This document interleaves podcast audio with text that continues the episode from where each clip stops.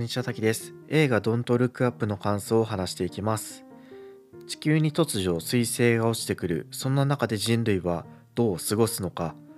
えーあなたはどう生きるのかというね、えーそんな話になっています。まあ、そんなにお堅い話じゃなくて割とブラックコメディというかユーモアあふれる作品なんですが、うん、面白かったですね。これは見る価値がすごいあるなと思いました。で今回はこの映画に関する個人的な感想をいつも通り台本なしで思い出しながら話してみます。で大体3つぐらい面白いところがあったんですけれども1つ目がもうめちゃくちゃ魅力的なね悪役というかあの敵役が出るっていうとこですね。まあ、これどんな人物かっていうと、まあ、言ってしまえばアップルのジョブズみたいなあの IT 企業の、えープレゼンテーションとかする偉い人が出るんですね。でその人がまあもう登場からしてねすごいいけすかないんですよ。あのなんかプレゼンテーションする時にそのアップルのあの iPhone の発表ですみたいな感じでプレゼンテーションする時にその子供たちをね同じ台上に立たせてで子供たちが、うん、このそのスマートフォンはこんな機能があっていいのよみたいな話をして、まあ、それでその観客は受けるわけですよね。でそのプレゼンが終わった後にあのそのジョブズみたいな人があの子供にサインをねだられるというか話しかけられるんですけれどももう完全に無視するんですね。完全に無視していや今ので子供を使って本当に良かったのかあのプレゼンで数字何パーセント上がるんだみたいなね。えそういうビジネスの話を子供完全に無視してし始める。もうこの登場のシーンであこいつはもう悪いやつなんだなというか あの人間的にはダメなやつなんだなっていうのが一目でわかる、まあ、そのあたりもねその説明がスマートでいいなって感じなんですけど。なんかこの悪役の描き方が感情的じゃないっていうのがねすごいあのいいなと思ったんですよ。その今言った子供を無視するっていうところもうるさいとか言ってねその黙れとかねどっか行けっていう風に子供に対して反応するんじゃなくてもう完全に無視するんですよね。だから彼はやっぱりそのもう IT 企業のもう世界有数のお金持ちの超頭いい人ですごい合理性を極めたような人間なんですね。でそれはもう突き詰めると悪なんじゃないかっていうのが 私の中の悪の定義にはすごい当てはまっちゃって。でそれ何かっていうとそのこの悪人この人悪人だなって思った一番の理由はその子供を見子供に対する反応を見ても分かる通り自分が正しいと確信してその人のことを見下しているっていうね。自分とそれ以下の人間っていうふうにこう分類しているところがあのーすごい悪人だなと思ったところですね。うん、だからこのタイトルに合わせると、まあ、ルックダウンしてるっていうことですよね。でこの人物がその、まあ、後半でねある決断というか選択をするんですけれどもそれもねいやお前はいいけど残りの人はどうなんだみたいな あそんなに安全圏にから見てたからあの余裕でいられたんだねみたいな。でその映画的にはこういう悪役悪役としてそもそも描いてないのかもしれないですけど私基準のねこの悪役は最終的には罰せられるべきだなと思ったんですけれども、まあ、そういう感じでもないっていうね。あのそのあたりがちょっと新しいなと、うん、この理性的な悪人とその描き方ね、まあ、それがなんか新しいなと思いましたね。ただしまあこの人自身がじゃあその悪人であるもう一つのなんか理由っていうのがなんだろうな正しさが担保されてないっていうとこなんですよね。この物語中でこのその悪人が、まあ、主人公 まだ主人公の話してなかったけど主人公の研究者がいるんですけどその研究者に対してある予言をするんですけれども、まあ、その予言がね、えー果たして当たるのかっていうところがこの人物この悪役がなんか本当に正しかったのかっていう一つの指標になると思っていて、まあ、そのあたりがあの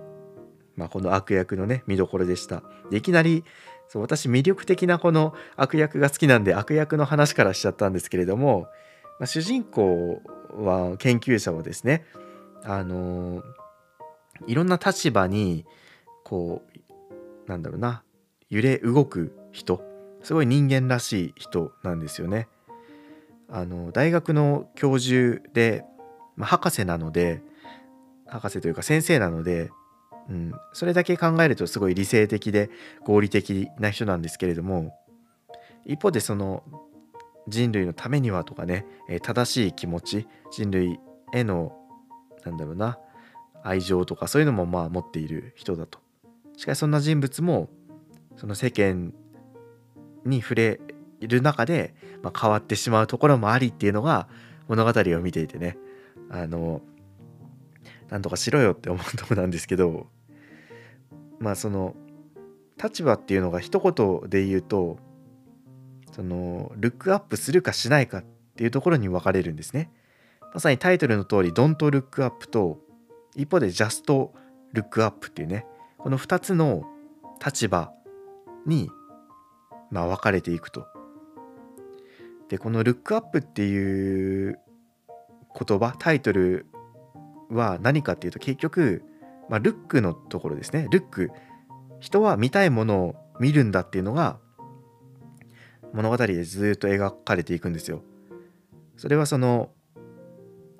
重要重大な問題であったり、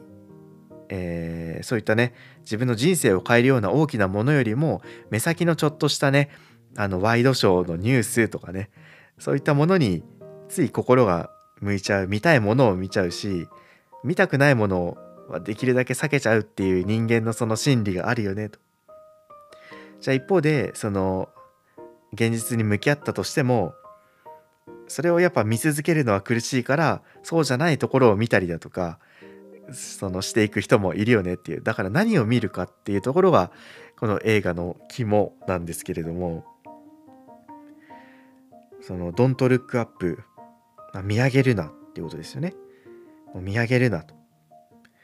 いう派閥と「Just Look Up」ただ見上げろっていうね、うん、派閥で普通の物語だとこのどちらかの派閥が正しいっていう話になって、まあ、主人公自体はね、えー、どちらかの派閥に属するんですがでもそのどちらもある意味では極端なものだと。うん、結局はそのルックアップしている見たいものを見ているっていうところでは変わらないんですね。型やその力を持つ側と型や力を持たない側っていうところでこの分離はされていくんですけれども、まあ、やってることっていうのはもしかしたらその自分たちの見たいものでありやりたいことなんじゃないかっていう皮肉もその後半になると、えー、入ってきてだからなんかその見ていてこの割と視野がグラグラするタイプの映画で面白かったってとこですね。で特にその印象的だったのがその死の危険が迫ってきた途端に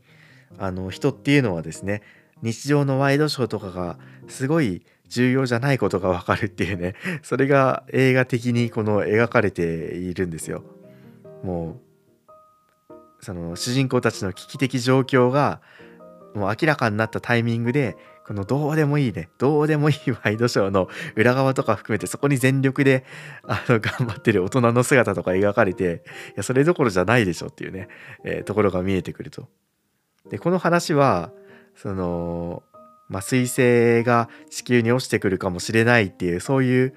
フィクションの話だけじゃなくて現実の我々もねいつ死ぬかわからないっていう意味では同じですよね。いつ彗星が落ちてくるかわからないっていうところでは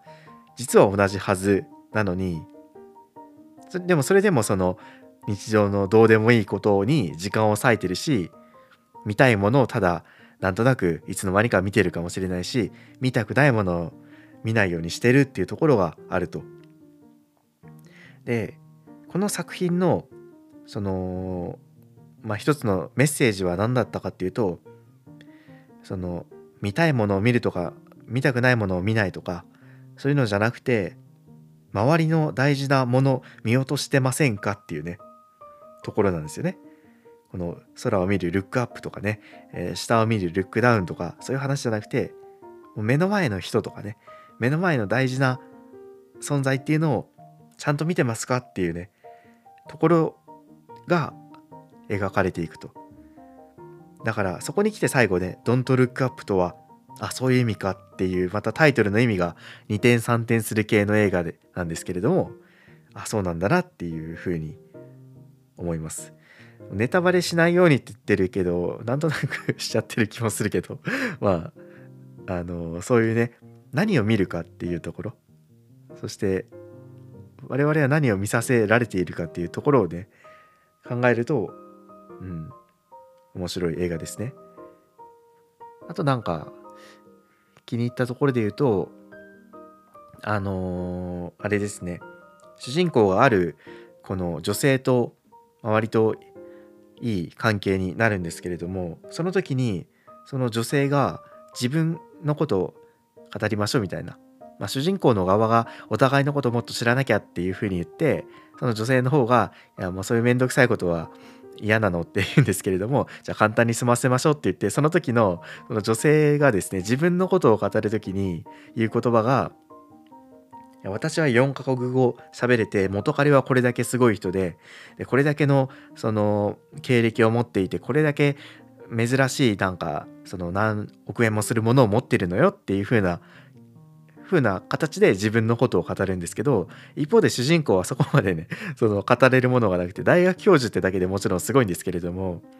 いやもう僕は大学教授で家族がこうでで最近「スター・ウォーズ」のなんかグッズを買ったんだよねみたいな感じでこう頑張ってそのすごいものアピールでね戦おうとするんですけれども、まあ、そこでは当然ながらかなわないと。これは結局その人間を表すものは何かっていう話ですよね。それをちょっと皮肉ってるというかあの結局その外形的なもの見た目であったりだとか外側の肩書きであったりだとか何を持ってるかっていうその外外側でもって人間というのを表せるのかっていうのが疑問として出てきますよね。で主人公はそこに乗っかってしまった形だけど本来話すべきだったのは自分はこういうものに興味があって自分はこういう人を大事だと思っていてあのこういう人生歩んできたんだと。でそれはどれだけなんかすごいことを成し遂げたかとかじゃなくてやっぱりその本人の内側の自分の人格の話性格の話、うん、思想の話意見を言うっていうところなんじゃないかなっていうところがあると。だからそこでも結局その何を見るかというかまあ目の前の人を見るっていうところとも重なってくると思うんですけれどもじゃあ本当に大事なものは何なんだろうねっていうのがまあ、なんとなくねこの映画を見るとすごい実感させられるなと、えー、感じた映画でした、えー、以上で感想終わります。